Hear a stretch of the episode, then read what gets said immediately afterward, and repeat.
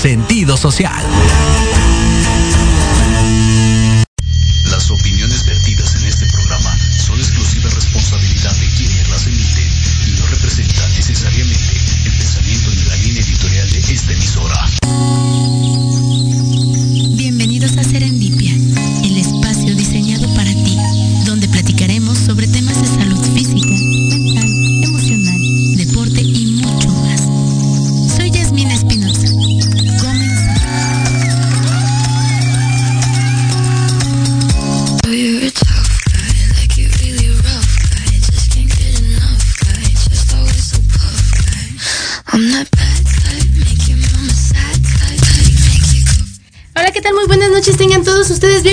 Serendipia. Gracias por conectarse. Ya veo a muchas personas conectadas. Eso me alegra mucho. El día de hoy tengo un programa muy, muy especial. Porque no solo tengo sentadas aquí al- alrededor mío a, mujeres que aprecio mucho, que han tenido historias de vida muy interesantes, sino que además vamos a tocar un tema que a mi forma de ver es difícil a veces de, de- de poder abordar porque es un tabú, porque hay cosas que no se dicen, eh, a veces hay cosas que nos guardamos y que a lo largo del tiempo nos generan mucho dolor y mucho conflicto. Vamos a hablar del embarazo adolescente, pero no desde la perspectiva psicológica, no desde la perspectiva médica, sino desde las experiencias de vida de mujeres que han sido mamás, sorpresivamente, con un embarazo no planeado, muy jóvenes, pero que al paso de los años se han convertido en mujeres realmente exitosas. Así que voy a comenzar de izquierda a derecha, bueno, mi izquierda. Tengo a mi lado izquierdo a mi adorada, amada, querida, una de mis personas favoritas, Carolina Barba. Bienvenida. Hola, hola. Gracias por mi invitación. Qué bueno que pudiste venir. Gracias. No, gracias a ti. Y de una vez les advierto, de las cuatro, las cuatro somos las más chillonas, así que si sale una lágrima, de una vez discúlpenos. Sigo aquí con mi queridísima Pam, Pamela Ibarra. Bienvenida, hermosa. Muchas gracias, Jazz. Qué gusto Hola tenerte. Qué gusto tenerte. Están nerviosas Muchas porque gracias. dicen que, ¿de qué, qué me vas a preguntar? Y yo les dije, no les voy a decir. No, somos expertas en el tema. Eh. Somos expertas en el tema, somos expertas en el chisme, pero ahorita vemos cómo se va a poner esto. Y continúo con mi queridísima Stephanie Hernández, amiga mía de mi corazón, bienvenida. Ella ya va a llorar. Ya voy a llorar. Va a llorar. No, no. Agradezco la Bienvenida, invitación. bienvenida. Gracias a todos los que nos están viendo. Eh, este tema yo lo he abordado en otros programas. eh, desde otros o- otros aspectos, ¿no? Ha venido el, el psicólogo, la psicóloga a hablar de qué sucede eh, en la parte psicoemocional de la persona, que, híjole, ya salí embarazada y qué va a pasar con mi vida. Ha venido el ginecólogo, el- un, un ginecólogo muy bueno que yo conozco por ahí, ha venido a hablar sobre el tema de qué riesgos hay, porque ser mamá muy joven también implica un riesgo. O sea, ser mamá muy joven ya de entrada convierte en un embarazo de alto riesgo. Pero en, este momento, lo que nosotros queremos abordar, o lo que yo quiero compartirles, es qué hay detrás. ¿Qué hay detrás primero de el enamoramiento que se da para que cualquier chica decida de pronto eh, empezar a tener una relación más seria con alguien? ¿Qué, se, qué, qué pasa por la cabeza de alguien cuando te, te dicen, ¿qué crees que estás embarazada? Y a lo mejor en ese momento todo lo que tú creías que podías hacer en tu vida colapsa, pero eso no es lo peor. Lo peor es, hay quien llega con la familia y pues le- a lo mejor le aplauden y le hacen una fiesta y la mandan de viaje y de paseo, ¿no? Pero al menos en el caso mío, y creo que de algunas de ellas no fue así, porque el impacto de los padres es fuerte. Vamos a comenzar a hablar de todo esto y de... Hay algo que en tanatología, ya sé que no debería hablar de tanatología, pero lo voy a hacer. Y aquí ellas ya saben de tanatología, que se llama pérdida social. Este tipo de pérdida se da cuando te sientes señalada, aislada, cuando alguien externo a ti genera una opinión de lo que tú eres, sea o no sea real. Cuando se da el embarazo adolescente, sucede que la gente no se pregunta si la chica embarazada está triste, está sola, está acompañada, está enamorada, está feliz o está hecha a pedazos. Y la sociedad opina y la gente juzga. Y eso duele mucho. No se los digo porque lo leí, los digo porque lo viví. Y quiero empezar a compartir todo esto. Antes de iniciar, déjenme mandarle saludos a la gente que nos está viendo. Griselda Vázquez dice saludos a todas estas mujeres tan fuertes, las admiro mucho, te mandamos besos, Gris. Gris. Eh, Demian Hegel, amigo mío, qué bueno que nos estás viendo, gracias, gracias y saludos a Cuauhtémoc Mágico. Saludos a todos. Blanca Ruiz dice saludos a la mejor mamá y excelente hija. Eso es para Caro. Y vamos, vamos a, a continuar. Ahora sí, chicas. ¿A qué edad fueron mamás? Empezamos con Fanny. Bueno, pues yo fui mamá a los 18 Ujú. y mayo y en julio cumplía 19. O sea, 18 añitos. 18. 18 añitos. ¿Tú a qué edad fuiste mamá? Yo a los 17 estaba embarazada y me hice mamá a los 18. Ok, ¿y tú, Caro? Yo a los 20. A los, a bueno, los yo, 20. yo bueno, sí. acaba de cumplir 20 y Patinando. Cumpliste 20 y igual. órale. sí. Pues yo la verdad es que no quisiera yo decirlo, a mí nadie me lo preguntó, pero yo se los voy a decir. ¿Y tú ya? Yo fui mamá a los 16. Me embaracé a los 15 y fui mamá a los 16 años. Y fue durísimo. ¿Quién de ustedes quisiera compartir? Meche, Meche dice aquí, Candy Meche dice, hola, saludos a todas. Especialmente a una gran mamá que admiro mucho y quiero, que es Caro. Eh, ¿Quién de ustedes quisiera compartirme, primero que nada, si en algún momento de su vida, en el sueño más remoto, guajiro y absurdo que pudieran haber tenido, les había pasado por la cabeza que querían ser mamás tan jóvenes? No. No, ¿No? O sea, de verdad, o sea, ni jugando Barbies así, ay, yo quiero ser mamá a los 15 años. No. no, definitivamente no. Esta parte, ¿por qué la pregunto? Mucha gente cuando de pronto eh, tiene algún familiar o una amiga que, que está embarazada muy joven, a muy corta edad, lo primero que le dicen es, ¿en qué estabas pensando? Señores, no estábamos pensando. No piensa uno. Créanme que no. Yo les voy a confesar algo. Voy a aprovechar que no están conectados mis papás, no va mi mamá ni mi papá. Que me acuerdo mucho que mi papá decía, es que pareciera que hasta quieres castigarnos. Y yo decía, juro por Jamás. mi vida que en ese momento nunca pensé en mis papás. O sea, fue lo que menos me pasaba por la cabeza. Pero no es fácil por lo que la gente piensa, por lo que la, lo que la gente nos, nos, nos ah, inculca sobre el tema de la sexualidad y sobre el tema de la maternidad. Una chica, 15, 16, 17, 20 años, que de pronto tiene planes y que generalmente el plan es, me voy a divertir. Yo, que soy una ñoña, decía, quiero estudiar tres carreras y quiero tener muchos trabajos. Tenemos sueños. Y cuando llega esto, que no quiere decir que no amemos a nuestros hijos, ojo ahí, un hijo no planeado no quiere decir que no llegue a ser deseado, Claro. pero el plan pues no era ese. Entonces, hay algo que se rompe en nosotras. ¿Qué fue lo primero que pensaron cuando les dijeron estás embarazada? Empieza con Pam. A ver, Pam. Pues justo lo que tú dices, Jazz, que cuando te enteras la noticia pues es sorprendente y tú piensas que tu, tu peor problema o que lo más difícil va a ser pues truncar todas tus planes, tus metas, todo eso. Y no solo es eso, es enfrentarte a una sociedad que juzga y eso es todavía aún más difícil porque al paso del tiempo te vas enfrentando a distintas cosas, o sea, al juicio de la gente, de la misma familia, este, entonces ya son bastantes cosas que, que justo eso nadie piensa y cómo te sientes y cómo estás, o sea, uno va a ser, se va a hacer cargo de toda esa situación, pero además también es pues lidiar con todo eso y es, es bastante difícil. Eso que dices tú es cierto. Yo no me he encontrado, eh, o al menos en mi experiencia o con las personas cercanas, que, que lleguen y te digan, ¿qué crees? Que está embarazada tal de 16, 17, 18 años y que le pregunten, oye, ¿cómo te sientes? ¿Estás asustada? Exacto. Eh, ¿Te sientes sola? ¿Necesitas algo? ¿Ti- ¿Tienes preguntas? Porque no es lo mismo lo que te enseñan en la escuela, maestros, enseñen bien. Nadie nos dice cómo nacen los hijos en serio y cuánto duele. Na- no sabes nada. Y, y nadie te lo pregunta. Pero sí te dicen, no, pero allá andabas. Eh, de- vivimos en una sociedad bien juzgadora.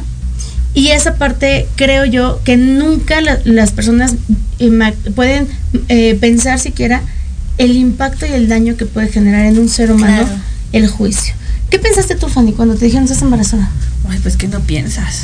Porque todo se te acumula y es como lo decían mis papás, qué voy a hacer, Eh, la escuela, porque yo estaba en la escuela, estaba eh, como que en esa etapa de, de ver qué voy a hacer y qué vamos a hacer, ¿no? Nos vamos a juntar, nos vamos a casar, nos vamos a cada quien por su lado. Entonces, sí fue, bueno, para mí sí fue muy... Yo salí, me recuerdo que yo salgo de, del- del laboratorio, no es cierto. Y fue bien chistosa la... la, la Échale, échale. La, la forma en cómo me entero. Porque este, yo, yo, yo no lo presiente. Tú lo presientes. ¿Verdad que sí? Sí. Uno Claro que sí. se, levanta un día y dice, híjole, Sí. se me chispoteó. Sí se siente, sí, sí, sí, sí. Entonces yo estoy, yo dije, no, yo sí, y ya, pues lo comento con, con el que era mi pareja en ese tiempo. Y este, vamos, compramos una prueba. Y bien chistoso, porque pues no me lo voy a hacer en mi casa ni en su casa. Eso es horrible. Ahora hasta Sí. como si fueras delincuente. Hay que escondernos hasta para comprar la prueba ya te escondes. Ya, o sea, sí, claro. Entonces fue donde vivíamos, estaba Ujú. una, un un supermercado y yo entro ahí a- al súper, me, hago la prueba y salgo y dije, chino, ah, ya. Ya valimos. Sí, claro, entonces todo se te viene encima, todo, Ujú. todo, todo. Y salí y me quedé en shock. Y iba caminando yo y en shock. ¿En automático? No pensaba, no. Bloqueada. Sí, yo en shock y, y recuerdo que pasamos y quiero unas palomitas. ¿Qué? Yo sí quiero unas palomitas. ¿Cómo unas palomitas? Yo sí quiero unas palomitas. O sea, dije que a lo mejor va a ser la última vez que coma palomitas tranquilamente. Yo quiero unas palomitas. Y me senté en la banqueta a comer mis palomitas. Yo dije, ahorita no quiero pensar, Dios no mío. quiero saber nada. sí. Y yo comiendo mis palomitas. ¿Sabes lo que eso significa? Para mí quiero abrazarte. O sea, y Ah. quisiera ir a, a esa niña de 18, 19 años y abrazarle y decirle, güey, vas a comer palomitas tranquilamente en algún momento de tu vida. Ahorita no, pero en algún momento. Y eso es algo que tampoco nadie nos dice. Yo ya quiero llorar. Te voy a decir algo, algo Fanny, que, que quiero tomar algo que tú dijiste que es muy interesante. Dijiste, pensar en qué vamos a hacer, nos vamos a juntar, nos vamos a ir, porque además también vivimos en una sociedad donde no obstante con que eres una niña que se va a tener que hacer cargo de un niño, sino que también la sociedad te pregunta, el primero que te pregunta es, ¿y se van a casar? O sea, güey, voy a cuidar a un hijo que, que voy a tener porque es mío, porque voy a cuidar al hijo de la otra señora. O sea, de verdad. Una no. cosa es qué quieres hacer y otra qué tienes que hacer eh? ahora, ¿no? ¿Qué, tienes planes? que Porque hacer? eso pasa mucho en la sociedad. ¿Qué van a hacer? ¿Se van a juntar o se van a casar? ¿Se van a ir a vivir con las suegros o se van a, ir a quedar a vivir aquí? O sea, ni siquiera hay una opción de decir, güey, la neta, no quiero. Yo sí, me, me puse muy machota en mi... Mm. ahorita les cuento esa historia. Yo te voy a comprar tus palomitas, Fanny. Para que te las comas bien tranquila. Ya, ahora ya. Te las mereces. bien tranquila. Te las mereces. Claro, ¿qué pasó por tu cabeza? Y este sí me interesa porque yo os voy a contar que Caro y yo somos muy cercanas. Muy. Y cuando ella supo que estaba embarazada, no me lo contó a mí la desgraciada. Yo me enteré por su mamá que me habló para reclamarme y me dijo, o sea, o sea Pero como- aparte yo le dije a mi mamá hasta los cuatro meses. y cuando me habla mi su mamá y me dice, ¿por qué no me dijiste? Y yo, ¿qué? Que Caro está embarazada. ¿Por qué no me dijo? O sea, ¿por qué si yo ya había pasado por eso no me dijo antes, no? Explícamelo bueno, aquí ah, es un tema, pues desde la pareja que tenía, ¿no? Ya estábamos mal y ya sabes, de vamos a platicar a ver si esto tiene solución, regresas y embarazo. Hijos. Y fue así, y él tenía, muchos dicen, no hay pruebas, pero tampoco dudas, que él quería embarazarme pues para estar juntos, ¿no? Porque él me dijo, igual yo lo presenté y dije, estoy embarazada. No, ¿cómo crees? Sí, estoy embarazada. Fui la prueba positiva. Y me dice, pues vamos a casarnos, a juntarnos. Yo acababa de entrar a la universidad, yo dije, me quedé en la universidad, o sea, y me decía, pues te vas a tener que salir y pues vamos a tener que trabajar para mantener un bebé. Yo decía, no, o sea, yo no lo quiero. Entonces, bueno, ahí también entra otra cosa que pues yo soy la hermana mayor de dos hermanas, entonces el, el ejemplo, el número uno. responsabilidad eh, ejemplo, ¿no? y Perdón. entonces era así como, ¿qué hice, no? O sea, defraudé a mis papás, a mis hermanas, ya, o sea, ya no soy el ejemplo a seguir porque pues, era la mejor estudiante, o sea, dije, ¿qué onda? O sea, todo se derrumbó, ¿no? O sea, todo cambió. Y luego este venía a decirme, es que te tienes que casar conmigo, es que te tienes que juntar porque ya ten- vamos a tener un hijo. Y yo decía, no. O sea, a mí me daba miedo decirle a mis papás porque yo decía, el día que les diga, me van a decir, bueno, vete ya, cásate con él, ¿no? Yo decía, yo no me quiero salir de la escuela, yo no me quiero casar ahorita. Afortunadamente eso no pasó. Mi papá le dijo, el día que tú tengas algo para darle a mi hija, porque él ni siquiera trabajaba ni estudiaba, o sea, yo dije, ¿qué? O sea, lo primero que me pasó por mi mente, o sea, yo dije, quiero tener a mi bebé, pero ¿qué voy a hacer? Si a veces yo traigo 20 pesos para comer aquí en la universidad, ¿no? O sea, ¿cómo voy a darle de comer a otro ser vivo, no? O sea, eso es lo que yo pensaba, a mí me daba mucho miedo, pero pues sí, o sea, era eso. Fíjense qué puntos tan importantes estamos observando. Pam, por ejemplo, habla de esta parte de, pues, ¿qué voy a hacer yo con otra, otro bebé? ¿Qué pasa con mis planes? ¿Qué pasa con, con, con todo lo que yo tenía pensado para mí, eh, Stephanie habla de, ¿y si nos juntamos? ¿No nos juntamos? Y Caro nos dice algo que también es muy cierto, el peso que nos imponen por tener que ser el ejemplo del otro. Esto que ustedes mencionan, eh, el tema de las palomitas, este tema que comenta Caro, a mí me lleva mucho a reflexionar sobre algo que la gente no mira. Y tal vez esta es la primera vez, no lo sé, que las familias de ustedes estén escuchando esto. No lo sé. Eh, a lo mejor sus hijos lo están viendo y, y hijos de ellas, créanlo. La, es más, ¿tuviste hija? ¿Tuviste hija? Tuve hija, tuviste hija. Decía a mí, a mí me dijo una vez un doctor, todas las chicas que se embarazan sin querer tienen hijas para que después paguen lo que hicieron. Y eso, bueno, nuestras primeras hijas son mujeres. Y sépanlo, o sea, amadas son, deseadas son, y tal vez ni en el mejor de los sueños hubiéramos querido que fueran tan perfectas, Claro. pero el camino no fue fácil. Y, y mentiríamos, al menos yo, si dijéramos, ah, sí, estoy embarazada, ah, qué padre, mi vida va a ser buena. Sí, si hay un momento de crisis en el que podemos decir, eh, ¿y si no? O sea, ¿qué pasaría si no? Tal vez eh, mi vida sería más sencilla. Yo, yo quiero retomar esto que ellas comentan como un parteaguas. Primero, el creer que el tener un embarazo a una edad muy joven le estás fallando a alguien. La gente nos castiga mucho, nos señala y me avergüenzo. eh, ojalá, me, em, ojalá me esté viendo, pero no creo. Tengo un tío que, que antes me quería mucho, ya no. Y él me decía, eres la vergüenza de la familia. Me dejó de hablar cuatro años. Y entonces yo llegaba con mi hija a las reuniones y él se iba y ni siquiera se lo daba a mi bebé. Y a mí me dolía porque yo lo quería mucho. Y entonces, esta parte de pensar, eh, ¿qué voy a hacer con un bebé? A lo mejor alguna de ustedes decía, me caen regordos los chamacos, o sea, y ahora va a ser mío. Dos, ojo, ¿qué van a decir mis padres? Porque sea como sea, nos, nos puede mucho que el papá o, nuestra mamá nos muestren vergüenza o muestren como si estuvieran arrepentidos de la, de la educación que nos dieron, cuando ellos hicieron lo que pudieron y la verdad es que lo hicieron bien, pero eh, hay, hay cosas que tienen que suceder. Tres, ¿y ahora cómo voy a salir a la calle? No sé si a ustedes les pasó, a mí me pasaba, que yo salía a la calle y hasta el señor de la cremería, yo tenía vergüenza de verlo a los ojos, como si también a él le hubiera fallado. Es una vergüenza que es muy parecida a la humillación. Sí. Y ese sentimiento de humillación, que lo digo con, con honestidad, no se lo deseo a nadie, queda muy marcado. Esto que comenta, por ejemplo, Caro, de qué van a decir mis hermanas, yo lo decía con, con mis hermanos, y, y, y además hay algo que no hemos tal vez dicho tal, tal cual, ¿no? El hombre que también está embarazado, también tiene un conflicto. Yo no disculpo ni justifico a las personas que salen corriendo de sus decisiones, pero también ellos tienen un conflicto. Si tú que tienes al bebé adentro de ti, estás sintiendo náuseas, vómitos y todo eso, y sabes que ahí está, te genera un conflicto. Ahora imagínate a un otro que simplemente ya mañana no va a poder estar jugando Xbox con sus amigos o echar el- la reta porque va a tener que hacerse cargo, porque también a ellos les, les mete en la cabeza de que tienes que ser proveedor y tienes que ser protector y tienes. Esta parte es importante que ustedes la consideren. Chicas que nos estén viendo, porque hice este programa? Por ahí tengo un par de amigas que me escribieron y me dijeron, eh, la amiga de mi hija está pasando por esta situación y está que no sabe si querer suicidarse, si quererse ir de la casa. No se acaba el mundo, hermosas. No se acaba el mundo. En ese momento se siente como que sí. En ese momento pareciera que no hay salida. Porque además, yo creo que uno de los sentimientos más grandes que nos pueden generar es el miedo. ¿Qué voy a hacer?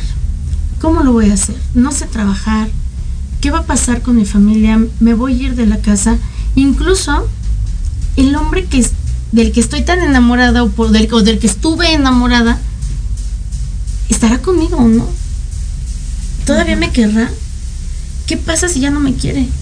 Y algo que también las mamás no dicen, porque las mamás a veces somos bien falsotas en ese sentido, el ver que tu cuerpo cambia a tan corta edad es dolorosísimo. Ver a tus amigas en bikini, desgraciadas, y tú con las estrías, tú con, con la cesárea, porque no sé si quién tuvo, yo tengo dos cesáreas. ¿Tú tienes cesárea? ¿Tienes cesárea? Bueno, es mucha información, pero la cicatriz de la cesárea, las estrías, el, el cabello se te cae horrible, las náuseas, o sea, es como si hasta Diosito nos castigara. Sí. Sí. ¿Qué pasó después de que se lo dijeron a sus familias? Bueno, en mi caso, se lo dije a mi, a mi mamá. eh, No, porque para esto fue de pasa esto, me siento con ella, le platico, le comento y ella fue, ah, ya lo sabía, ¿no? Eso dicen. Sí, porque si no lo sabían, nada más dicen. No, ya lo sabía y o sea, la verdad es que sí me sentí muy mal porque igual era la, la mayor, eh, la mayor de todos mis este, primos, o sea, Yo era la prima mayor también, ¿te acuerdas? entonces para mí fue, ya no se lo digo.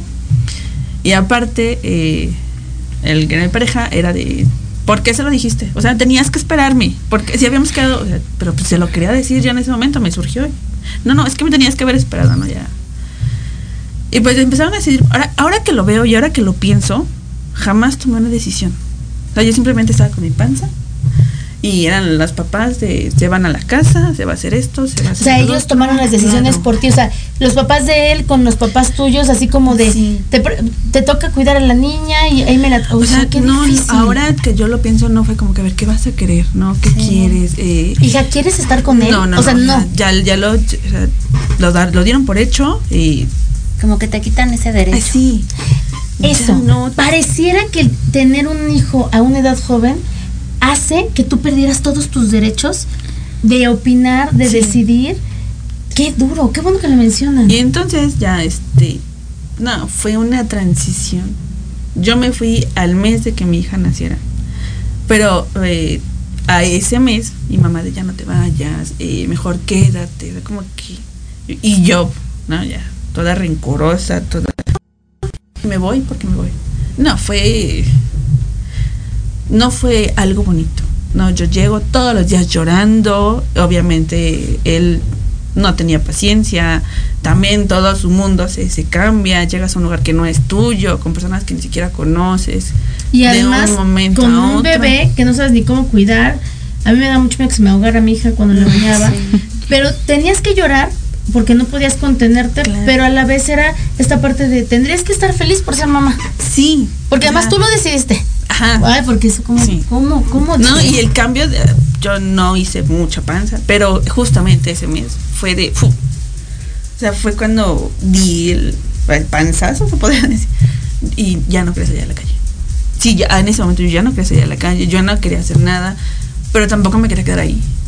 O sea, yo recuerdo que, ya, y aparte era de que, pues ya estoy aquí, necesito ser la esposa, ¿no? La esposa ideal. Hacendosa. Claro, ¿no? Que Sí. yo ayudo, yo esto, yo el otro. Y nada, fue una pelea de... sea, y ahora que lo veo, no fue bonito. No fue No bonito. fue bonito. O sea, ya bastante duro es tener que cambiar tu, tu mentalidad de un día a otro. Y ojo, eh, mamás, papás que nos están viendo, yo no estoy diciendo que el ser mamá adolescente es lo correcto, es lo ideal, ni que les aplaudan a sus hijas y les digan bien, no. Sé que hay una situación de, de- de conflicto y que se debe de trabajar, pero créanme, si hay alguien que va a hacerse cargo de las consecuencias, es esa persona, tu hija que está embarazada, no necesita castigos externos. Exacto. Y si hay alguien, mamás que me estén escuchando y que tengan a una hija en estas circunstancias, ese es el momento en el que nosotras tenemos que hacerle saber que su voluntad vale, que su paz no es negociable, que ahora por ser una mamá vale más que antes y que no hay absolutamente nada que ella tenga que eh, sentir para agachar la mirada. Dignificar a una mujer es trabajo también de otra mujer. Por favor, no las hagan sentir humilladas ni avergonzadas, porque esto que tú dices, Fanny, sucede mucho. El papá viene como si yo te traje a mi perrito, cuídamelo, luego yo me lo llevo. ¿Con ¿Qué van a hacer? O sea, ni siquiera preguntan, porque además es como son tontos y los dos se embarazaron muy jóvenes, ustedes no piensan y deciden por ustedes. Yo no sé las experiencias de ustedes, no conozco a sus ex suegras, porque si me lo permiten, tú ya no estás con el papá de tu hija. Tú ya no estás con el papá de tu hija. No. Tú ya tampoco. Entonces, yo no conozco a sus ex suegras. Y no estoy hablando de una suegra en especial.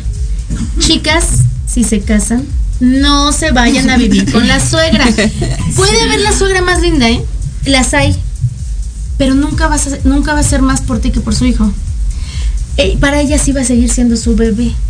Ah, sí. Y ella siempre va a querer que atiendas a su bebé como ella la atendía. Y no vas a ser ella. Entonces, desde el momento en el que llegues ahí, por mucho que tu suegra te quiera, eres esa que le robó a su bebé.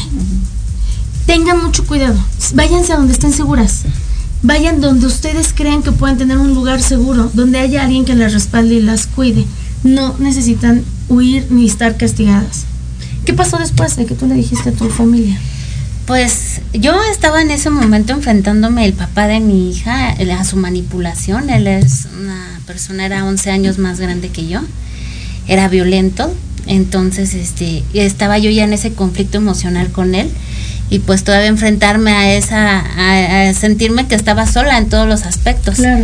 Y justo lo que decía Fanny, o sea, estaba yo, todo el mundo decidió, incluso hasta el nombre de mi hija yo no lo decidí, lo decidió uno mi mamá y uno su papá. En todo momento fue esa situación de yo fui como dejándome llevar por lo que lo ¿Seguiste que, lo que se daba así y sin embargo ahora que lo pienso to- en todo momento yo fui la única que se hizo responsable de todo en todo momento con las decisiones que tomaban los demás Todos decidían por ti y una vez que se tomaban la decisión, tú respondías. exacto Qué duro. Sí, yo en este caso sí, yo, yo estuve muy poco tiempo en la casa de mi mamá y desde que mi hija estaba chiquita, este, me fui a rentar un departamento para ella y para mí y desde ahí hasta la fecha nunca estuve ni con la suegra ni con mamá nada. Y me enfrenté todavía a pues muchas situaciones de muy muy difíciles por atender mi horario de trabajo porque es ya tuve que entrar a trabajar y eh, hacerme responsable de mi hija. Entonces sí la verdad es que no es algo sencillo, fue muy difícil y te enfrentas a muchas cosas, pero yo creo que ese, en el momento en que yo supe que estaba embarazada, de- desde ese momento ya tienes el instinto de mamá, el instinto protector. Y a pesar de tener muchísimo miedo y no saber qué es lo que va a pasar, tú ya sabes que vas a estar ahí para ese, para ese ser que va a estar contigo y que tú eres su única protección. Entonces, ya de ahí todo fue enfocado definitivamente al 100% para ella. Creo que cuando esto sucede se descubre un tipo de amor diferente. Igual si hay alguna chica que nos esté viendo que decide no tener un bebé, no se preocupen, tampoco pasa nada. Todo es como tiene que suceder. Voy a continuar con esta pregunta con Caro regresando de un corte. No se muevan. Regresamos a Serendipia y vamos a contestar todos y cada uno de sus comentarios. Regresamos.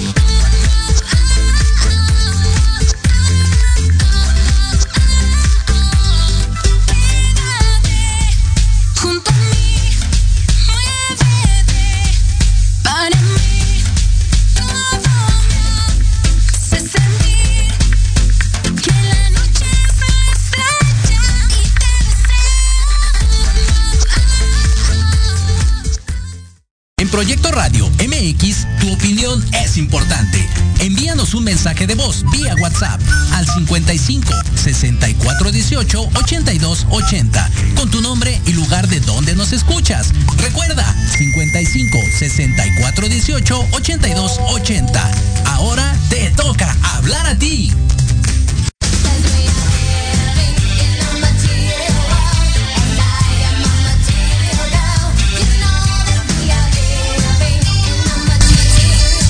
Ya regresamos, ya regresamos. Les dije que no nos tardábamos nadita.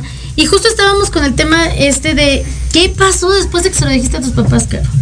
Bueno, es que aquí, como ya les había comentado, hay un antes, porque yo oculté un embarazo cuatro meses. Entonces es de vete a la universidad. Bueno, a mí los ascos me dieron A todo. con todo. Sí, claro. Y entonces era de vas a comer, este, no, ya comí en la universidad, ¿no? Y oye, yo decía, yo llegaba a la universidad, esto no lo saben mis papás, llorando. Por favor, bajen. Yo- No, no escuches esto, Blanca Ruiz. No, yo llegaba llorando porque yo decía, ya no puedo ocultarlo. O sea, yo llegaba con mis amigas y decía, ya no puedo, pero no me quiero ir con el papá de mi hija, ¿no? O sea, y entonces, este, yo me idealicé un, o sea, el, el momento más trágico que iba a pasar y no sucedió así, la verdad. Pero el momento que yo les dije fue porque ese día yo tuve una amenaza de aborto. Entonces ese día yo llegué al hospital y entonces dije, les tengo que decir a mis papás hoy, porque ¿qué les voy a decir? Este, aborté si ni siquiera sabían que estaba embarazada, Claro. ¿no? Entonces No, ¿y qué ese tal que te día, pasaba algo? ese día fui y les dije, pues les tengo que decir algo, ¿no? Les dije, estoy embarazada y todo lo contrario, te digo, la verdad mi papá me dijo, pues, ¿qué, qué te digo? O sea, ¿no? ¿Qué quieres? Y pues él, Padre. yo no hablé, o sea, él habló todo y les dijo, nos vamos a ir a vivir juntos, todo el plan que él Él tenía. decidió. Y sí, mi papá, bueno, de verdad, mi papá es muy, muy rudo y se contuvo como, o sea, como los grandes y le dijo, ¿sabes qué? Vete de mi casa, porque si te quedas, no respondo, ¿no? Y mi papá me dijo, ¿qué tenías en la cabeza, Carolina? Bla, bla, bla. Pero pues, ¿qué, pues, ¿qué hago? O sea, ya pasó, ¿no? En- ya fuiste al doctor y yo, no, o sea, yo estaba bloqueada porque sí, pude te ir al doctor porque conozco un ginecólogo muy bueno. El mismo que yo. justo, sí. Y no hice nada, o sea, no hice nada Claro. durante todos esos cuatro meses. Entonces, en la escuela llegaron a ver varios maestros que era así como, estás embarazada. Y yo decía, ya es suficiente, como dices, o sea, tengo que lidiar con, lo, con la universidad, tengo que lidiar con ocultárselo a mis papás, tengo que lidiar con, este que mundo. todos los días me dice, vámonos a vivir juntos. Y todavía pues te juzgan y te ven. Yo lloraba, o sea, y era así como, voy a entrar a mi casa, 3, 2, 1, deja de llorar, ¿no? O sea, no podía llorar en mi casa. Entonces, obviamente después tuve mucho apoyo, mucho de mis papás y me llevaron al doctor y todo y me dijeron, ¿tú te quieres ir? Le dije, yo no me quiero ir. Hablamos ya después con él y le dijeron, ¿sabes qué? El día que ella acabe la universidad, se van, se juntan, se casan, hacen lo que ustedes quieran, ¿no? Pero sí, obviamente, pues igual yo me hice al 100% responsable de mi hija. O sea, y ese otro tema, yo creo que entras como en un limbo de tiempo, ¿sabes? O sea, dejas de ser esa persona de 18, 19 años, esa universitaria, esa, ¿no? Para convertirte en mamá 100%. O sea, porque yo dejé muchas cosas a un lado. O sea, yo salí a las 2, yo a las 2, uno ya estaba en la puerta corriendo para irme a cuidar a mi bebé, ¿no? Claro. Y tenía que llevarme a mi bebé al trabajo y, o sea, mi bebé era para todos Sí. lados, ¿no? Entonces... Y, y que eso es importante, ¿no? El apoyo de la familia creo que, que es, yo puedo decir que, por ejemplo, en el caso de Caro, su mamá, la, la, la nieta es la adoración, es su vida, ¿no? Y está, está hermoso esto. Pero comentas algo que es muy cierto. No, la gente se mete en lo que no le importa, yo ya me enojé. Yo tuve que pe- pedir una baja temporal y estuve un año fuera de la escuela. Yo había entrado al segundo semestre de la vocacional y mi esposo acababa de entrar a la carrera de medicina. Él, mi, eh, yo me entero que estoy embarazada en junio, a él en agosto entra a la carrera y mi hija nace en noviembre. Yo me enteré a las 17 semanas. O sea, era algo como que yo sabía que algo estaba pasando, pero yo me estaba haciendo muy taruga, no quería saber. Me entero que estoy embarazada y todo, y yo pido una baja temporal de un año porque además estuve un poco delicada. Cuando yo regreso a la escuela, yo me sentía feliz, extasiada porque decía, todo va a volver a la normalidad, ¿no? Entras y para empezar te sientes un bicho raro porque ya no piensas igual que los demás, ya tus compañeros te hacen así como de qué hueva. Todo el tiempo estás pensando, no compré pañales, no, no me alcanza para la leche el día de hoy, este, la niña la dejé enferma. Y me acuerdo mucho de un maestro de, en Boca 6. Ojalá que ese maestro algún día, algún día este, me hubiera escuchado decirle que lo odio. yo cuando entraba al laboratorio de física, este, no teníamos que hacer gran cosa. Entonces yo llevaba un día, mi mamá no me cuidó a mi hija y me llevó a la niña. Y entra así el maestro y así les prometo, entra y así. ¿Qué se oye? Y yo estaba hasta atrás con mi hija, le, llevaba juguetitos y, y todos así, de, no, nada. Y así empiezan, ¿no? ¿Es un bebé? Y yo, es que hoy nadie me lo cuidó. ¿Tienes un hijo? Y yo, sí, es mi hija. Ah, quería ser mamá, ¿no? Andabas de caliente, tú no mereces la escuela. Salte de mi clase, no vas a presentar esta materia. Y me reprobó todas las veces que pudo ese maestro y todas las veces tuve que presentar en un examen que pagaba yo, que no tenía dinero para el examen tampoco. Y entonces yo ya iba en la escuela y me sentía muy humillada. Cuando mi mamá no me cuidaba la niña, entonces yo me la llevaba y tenía grandes amigos que de repente me decían, tienes física, sí, déjame la niña. Yo no entro a mi clase y entra tú. Laboratorio de química siempre reprobaba porque no puedo entrar al laboratorio con la niña. Eh, fueron muchas cosas que hay, hay fotos que tengo que me dieron mis amigos de la vocacional, sentada yo con mi hija en, en el piso de la escuela, que me pueden mucho porque literal yo comía lo que mis amigos me regalaban. Y es horrible. Bueno, es maravilloso. Claro, porque hay sí. ángeles que llegan a tu vida. Red de apoyo. Mamás Sí. de mis amigas que le decían, llévale a Yasmín esto para, porque seguro no va a comer o de ahí yo luego me iba a trabajar. Y, y son ángeles que la vida te va poniendo en tu camino y que tus amigos que están chavos y que están en su desmadre aún así te apoyan porque quieren estar contigo y porque te comprenden. Pero si llega, no sé si a ustedes les pasó y esta es mi siguiente pregunta. A mí me llegó un momento en el que yo veía a mi hija, yo creo que habrá tenido mi hija unos 3, 4 años o, o menos, y yo la veía tan carente de muchas cosas que hoy sé que cómo pude haberle dado tanto si no tenía idea de que cómo era ser mamá. Yo trabajaba y ganaba muy poco y aparte estudiaba y tal. Y, y yo ahora lo veo y digo, ah, me fue bien, ¿eh? Me, me rifé. Pero en ese momento yo me sentía tan poca cosa porque decía, me esfuerzo, trabajo y no me alcanza. Y entonces yo me sentía en deuda con mi hija. Mucho tiempo, mucho tiempo, porque yo sentía que ella merecía una mejor vida. ¿Nunca les pasó? Sí, definitivamente.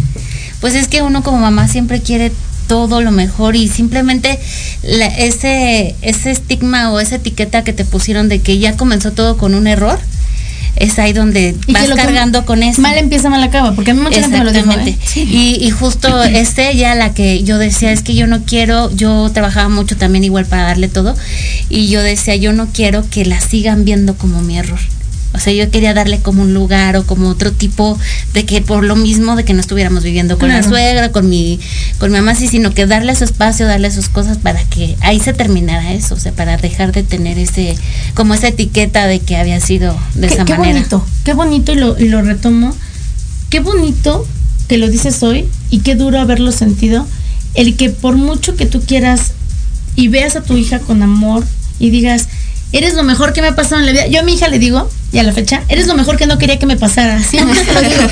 No me arrepiento de haberte tenido, pero de verdad nunca visualicé lo difícil que era. Y si lo hubiera sabido, seguramente no me hubiera embarazado. Pero el te- eh, esta parte es hermosa, Pam. El, el querer regalarle a tu hija una identidad de alguien que no es un error. Exactamente. Porque que la gente la mire como es, eh, es el error que tuviste, por mucho que la traten bien, es dolorosísimo y la gente no lo nota. ¿En qué momento de sus vidas?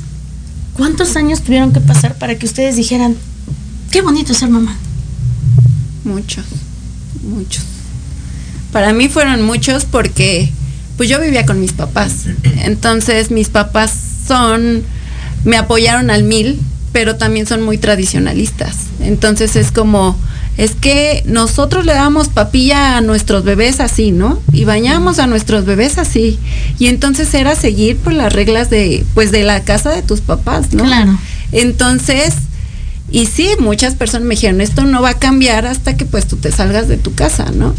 Entonces, pero bueno, cambiaba porque mi hija tiene, y siempre también se lo agradezco a mis papás, que mi hija tiene muy, muy claros sus roles, o sea, sabe quién es su mamá, sabe quiénes son sus abuelos, sabe quién es su papá.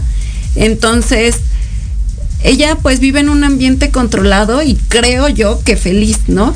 Pero hasta que llegó un momento donde dije, o sea, yo me voy a hacer cargo de mi hija, o sea, yo no quiero que me ayuden con nada, con ningún gasto. Si ustedes le van a dar algo es porque quieren.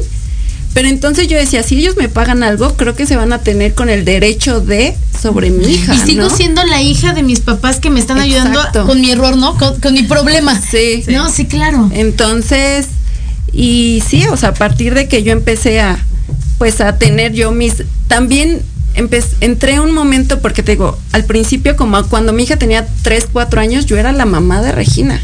O sea, Carolina no existía. O sea, era la mamá de mi niña, de mi niña, de mi niña, y es como, tú no puedes hacer nada porque depende, o sea, una persona depende de ti. Cuando yo dije, ¿y yo dónde estoy? ¿No? O sea, yo, yo merezco, creo que salir con mis amigas, estudiar lo que yo quiero, trabajar y esto y lo otro, creo que ahí fue cuando yo dije, si yo puedo cuidarme o yo puedo salir adelante, creo que si yo salgo adelante, ella también, ¿no? O sea, entonces, creo que fue en ese momento donde pues donde todo como que cambió y obviamente ya cuando me independicé pues muchísimo más, ¿no? Claro. Tú, Stephanie, ¿en qué momento puedes decir, ay, sí está padre ser mamá? Porque Ay. de verdad no tienen idea de la complicación que se da con, Yo- con todo esto. Yo digo, lo- el comienzo fue lo difícil, eh, la reestructuración completa, el lugar, ya me adapto. El día que me dan a mi hija, la huelo, dije, es que ser mamá es bonito. O sea, inmediatamente. Sí, después de eso completamente me, o sea, me convertí en mamá 100%, ¿no? Y era mamá, era hija, era esposa, era todo. pero Menos no había Fanny. Claro. Pero en ese momento no me importaba porque yo era mamá y estaba bien. De repente sí como que, ay, es que Yo quisiera. Híjole, no, no, no, no pasa nada, no, eres mamá, mamá, porque aparte todo de que ya eres mamá, esto, y, y- y te haces a la idea de que tienes que ser feliz con lo que tienes. Eso es importante. Tienes que ser feliz con lo que hay y no hay más. Que, que eso también es importante. Se vale también decir, estoy cansada. Hoy no tengo ganas de cuidar a mi hija. Ya me, ya me harté de que toda la noche se despierte. eh, que- porque eso no nos lo dicen tampoco. Y, y hay quien dicen, me duele darle pecho, pero eres mamá. Y Sí. tienes que. Y es No he dormido, pero No he dormido. mamá. Y entonces, Sí. está padre ser mamá cuando también te das el permiso de seguir siendo persona, mujer, de seguir siendo un ser humano. Claro. ¿Hasta cuánto tiempo después de que nació tu hija dijiste, ya estoy pudiendo, ya, ya le agarré la onda? Pues yo creo que tenía como tres, cuatro años. Sí, es que es más o menos el tiempo. Tres, Sí. cuatro años cuando uno ya le agarra la onda a ser mamá. Sí. Y que, no sé si a ustedes les pasó, pero yo decía, pues creo que no soy tan mala como pensaba. Porque ve mucho de lo que eh, decía la gente que me hacía sentir que yo era una muy mala mamá. Pero ves los resultados, porque también hasta esa edad es cuando yo fui viendo que, bueno, pues ya sé de qué se trata. Si todos deciden todo esto, pero al final de cuentas yo soy la que está ahí, entonces esa independencia que teníamos nos fue- me fue ayudando para decidir sobre sus cosas, el apoyo de mi abuelita. Entonces, este, ya fue ahí don- donde empecé a sentir que sí iba a ser una rutina difícil, pero era lo que había y era pues ponerle buena actitud para, para estar en esa situación, porque si yo tenía un nivel de estrés, incluso a mí, cuando mi hija tenía casi un año, a mí me dio una parálisis facial por tanta tensión nerviosa que tenía y todo eso, por- y alguien me dijo, es que ni siquiera duermes. Ella no dormía muy bien en la noche y luego me iba a trabajar y llegaba y no me podía dormir y todas las cosas de la casa. Entonces alguien me dijo, necesitas un espacio, un tiempo para ti. Y, y eso se me quedó como muy marcado, pero con, lo- con el tiempo tardé tres, cuatro años para ir entendiendo que también si yo no estaba bien, si no me procuraba, ella tampoco iba a estar bien.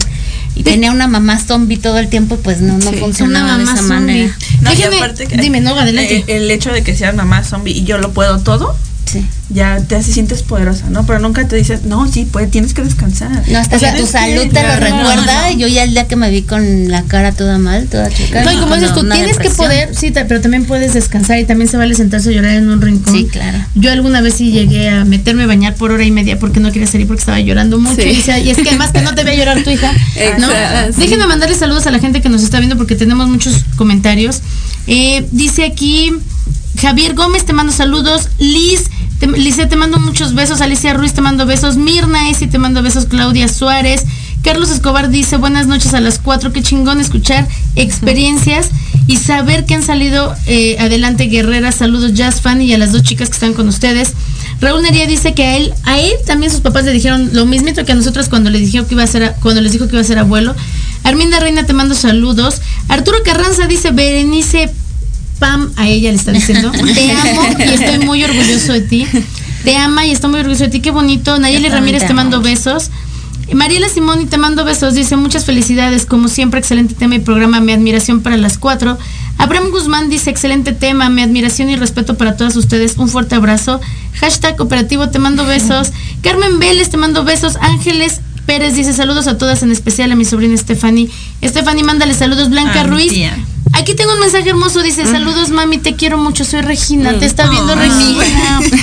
Paulina Te Camacho dice, eh, grandes ejemplos de vida, sin duda un abrazo. Eh, Jennifer Lozano dice, ay, No, ya. te- dice, te amo mamá y estoy orgullosa de ti. Yo también te amo. Este, Blanca Ruiz dice, yo estoy muy orgullosa de la mujer y profesionista que eres, Caro, y de la buena educación que le das a, a- a- a Regina. Ay, ya no me hagan llorar, yo lloro con todo. Ya, Mi ya nos amiguísimo- habíamos tardado, ¿eh? mi amiguísimo Arturo Ja- Javier dice, wow, muchas felicidades por ser tan extraordinarias personas, gracias por inspirarnos todos los días. Ángeles Pérez dice, el orgullo más grande de una mujer que cuando te quedas sola despiertas y ves la realidad de las cosas y sabes que debes dar todo por esa persona que aún no conoce ni sabe si hay carencias o no, tiene la vida económicamente bien, no hay de otra más que sacar la guerrera que uno tiene dentro. Ricardo Molina dice que grandes historias, mis respetos por esa gran labor y camino recorrido. Carolina, hoy más que nunca te amo. Ay, voy a llorar y te admiro mucho. Esta parte de, de- de- de la emoción que yo siento, les voy a decir por qué es. Es difícil mirar de pronto, tú ves en la, en la calle a, a- a Caro, que es este, ella es dentista, eh, eh, Pam es una empresaria, eh, Stephanie está a punto de ser psicóloga y, y además eh, las ves tú y a lo mejor dices, oye, son bien buena onda, qué divertido ser una mamá joven. Yo tengo una hija de 24 años con la que a veces me voy a fiestas, a veces jugamos, jugamos tocho juntas, es mi mejor amiga y está padrísimo hoy. Pero fue difícil. Y, y este mensaje para todos ustedes es, no juzguemos a las personas porque no se imaginan el camino recorrido que hay detrás. Yo he tenido amigas que aprecio mucho que me han hecho el comentario de, es que para ti todo es bien fácil, es que tú porque tienes carro, es que porque tienes trabajo, es que tú, pero no conocen la historia que hay detrás. El ser mamá joven no es motivo de vergüenza. Chicas que nos están viendo, no se avergüencen. No hicieron absolutamente nada que no hayan hecho sus padres en algún momento. El sexo no tiene por qué avergonzarnos. El tener un hijo que no está planeado no es una maldición, no es un castigo, no es motivo de humillación, pero sí tienen, tienen que aprender que no va a ser fácil. Y necesitan encontrar una red de apoyo. Agárrense de sus amigas, agárrense de la tía, agárrense de la abuelita, agárrense de quien esté ahí, porque a veces habrá necesidad de que le digas, cárgame a mi hija, en lo que yo lloro, me doy de topes en la pared, digo que no puedo cinco veces y después regreso a poder. Busquen a la gente que los apoyen. No es sencillo. Las mujeres más exitosas que yo he conocido en mi vida son mujeres que han tenido que trabajar durísimo en momentos complicados de su vida. Y seamos esa red de apoyo. Seamos también, para otros. No, si Si a mí algo, mí algo me enternece es cuando veo una mamá soltera o sé de alguien, una mamá joven, todo eso es pues ese vínculo, no esa empatía que ya Ese yo sé lo que que estás pasando. tienes. Exacto, entonces eh, muchas veces dejo lejos del juicio de hacer algo por alguien más para, Claro, la poder empatía. ayudar. Sí, yo digo, a mí me pasa, ella lo sabe. Sí. Yo no puedo ver a una mamá con una hija sin querer correr a, a- a ayudar y a estrujarla, porque yo en algún momento de mi vida sí sentí mu- mucho la, la falta del apoyo. El, el sentimiento de humillación dura muchos años, el, el miedo a volvernos a equivocar y equivocarnos echando a perder a nuestros hijos, ¿no? Porque eso nos dicen. Eh, esta parte de creer que, que no merecemos ser dignas. Yo hoy se los digo, chicas, las amo, las respeto, las admiro profundamente y ustedes lo saben. Son mujeres admirables, pero como a mí no me gusta ser la chillona del programa, voy a comenzar con, con Pam. Pam, tu hija te está viendo. ¿Qué le dirías? ¿Qué le dirías ahorita a tu hija que te está viendo? Que han pasado ya algunos años desde ese momento difícil. Sí, mi hija tiene ahorita 22 años.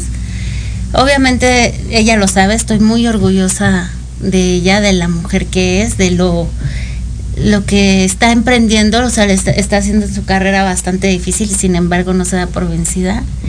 Entonces, en cualquier decisión que, ella tome, obviamente yo siempre la voy a apoyar, pero lo que sí me encantaría decirle es que no cambiaría nada de todo lo que pasó para que yo pudiera, pudiera llegar ella a mi vida y que este, ella desde el momento uno que yo supe que estaba embarazada es el orgullo más grande que he tenido en mi vida.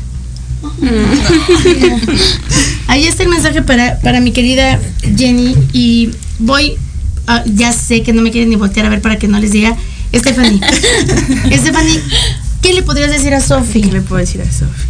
Que la amo. O sea, es mi compañera de vida. Y creo que en la situación en la que estamos ahorita, en el momento, eh, somos ella y yo contra el mundo. Sé, hoy, hoy sé que, que hay muchas personas que te apoyan y te quieren y esa red de apoyo está, está bien padre, porque ahora lo sé, ahora acepto esa ayuda. Antes no, antes era mi hija y yo. Ahora yo sé que es mi hija, yo y todas las personas que me apoyan. Y, y salimos adelante y estamos juntas y eso es lo que a mí me, me, me pone feliz, ¿no? Porque yo doy todo por ella porque estoy feliz y, y la amo y, y agradezco que, pues, que esté conmigo. que- porque aparte creo que estoy haciendo una buena, un, pues, una buena, un buen trabajo con ella porque nos respetamos, nos queremos y vamos juntas. Entonces, Gracias. Gracias por compartirlo, Sofía. Ese mensaje es para ti. Y. Caro. ¿Qué le dirías a Regina? Porque Regina sí te está viendo. Ay, no, voy a llorar. Ay, ya, ya, lloramos. Ya, ya lloramos. Bueno, ya, ya está llorando hasta que nos está tomando fotos. Dicen que Es- somos las más valientes, ¿no? Sí. Las valientes. Eh, a Regina le, le puedo decir que gracias por porque creo que si ella no hubiera llegado yo no sería quien soy. O sea, ella me ha hecho hacer las cosas porque es o las haces o las haces porque hay alguien que depende de ti, ¿no? Y obviamente si quieres algo mejor para ella, tienes que hacerlo por ella y obviamente por ti también. Entonces me ha hecho ser una mujer más valiente, más aferrada y, gracias por todos los cambios que a su corta edad ha sufrido.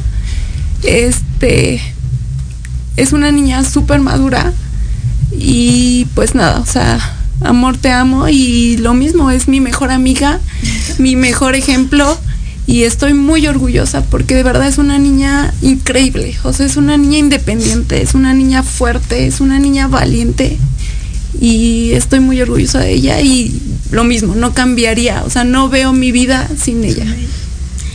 Yo, yo le voy a decir algo a los hombres que fueron eh, partícipes para que estas chicas llegaran aquí a este mundo.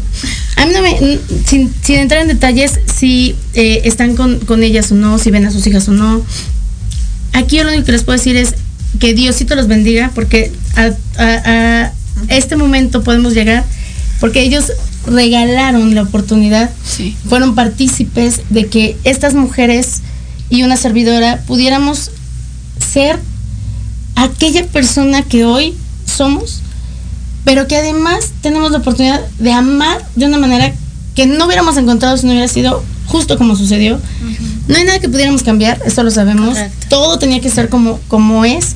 Sí. Pero sí les puedo decir, chicas, antes de despedirnos, porque yo sigo llorando, que esto que ustedes están haciendo, sentarse aquí, es muy valiente porque nos vulnera.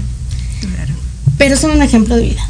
Son un ejemplo porque hoy están en un lugar donde nunca se imaginaron y les falta mucho por Y recorrer. contando una historia que dices, ay, ¿quién va a querer escuchar mi historia? Pues yo les voy a decir que yo la- amo escucharlas y antes de irme yo les quiero decir aquí mensajitos que Sofía Hernández dice, te quiero más. Saludos. Eh, Eunice Ortiz dice muy bonito programa, saludos a las cuatro. José Cano, te mandamos beso. Grisela Vázquez dice excelente programa, gracias, gracias, gracias. José Cano dice "Er- Estefania Hernández, mi niña, eres una fregona. Paulina Camacho dice te adoro, Caro. Dice aquí eh, te quiero, Ma, la- eres la mejor. Esto creo que fue para, para ti. Este Blanca Ruiz dice Saludos, madrina, soy Regi, ahijada de mi vida, te amo con todo mi corazón, lo sabes, y te extraño mucho. Y dice aquí Aure Hernández, un buen programa. Y sí, son buenas, más que madre e hija, son grandes amigas. Un fuerte abrazo, Fanny. Guillermo Santander dice felicitaciones a todas y en especial a Pamela. A mí me tocó ver todo el esfuerzo que realizó cuando se convirtió en mamá. Blanca Ruiz dice, eh, bueno, Regina dice, te amo, ma. Y Maya Angie dice, Pam, mi admiración, eres un gran ejemplo de resiliencia, amor por tus Eso, hijos y todos los que te rodean. El tiempo se nos acaba. El tiempo se nos acaba. Yo solo puedo decirles, chicas, gracias. Gracias por abrir su corazón. Gracias por esas experiencias de vida. Deseo de todo corazón que nos podamos reunir muy pronto y sigamos hablando de todo esto porque la vida comenzó cuando nacimos, pero nos cambió cuando nacieron nuestras hijas. Les agradezco la confianza, les agradezco que hayan venido.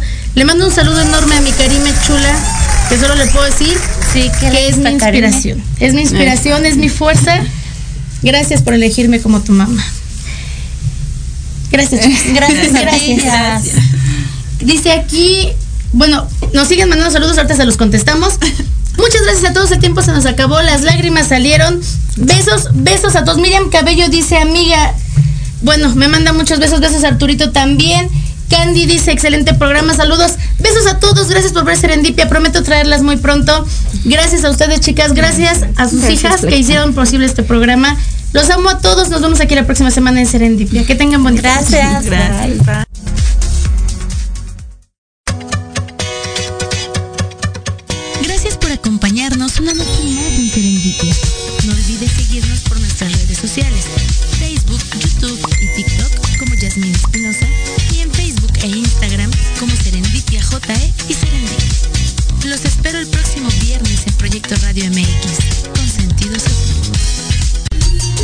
Escuchando Proyecto Radio MX con sentido social.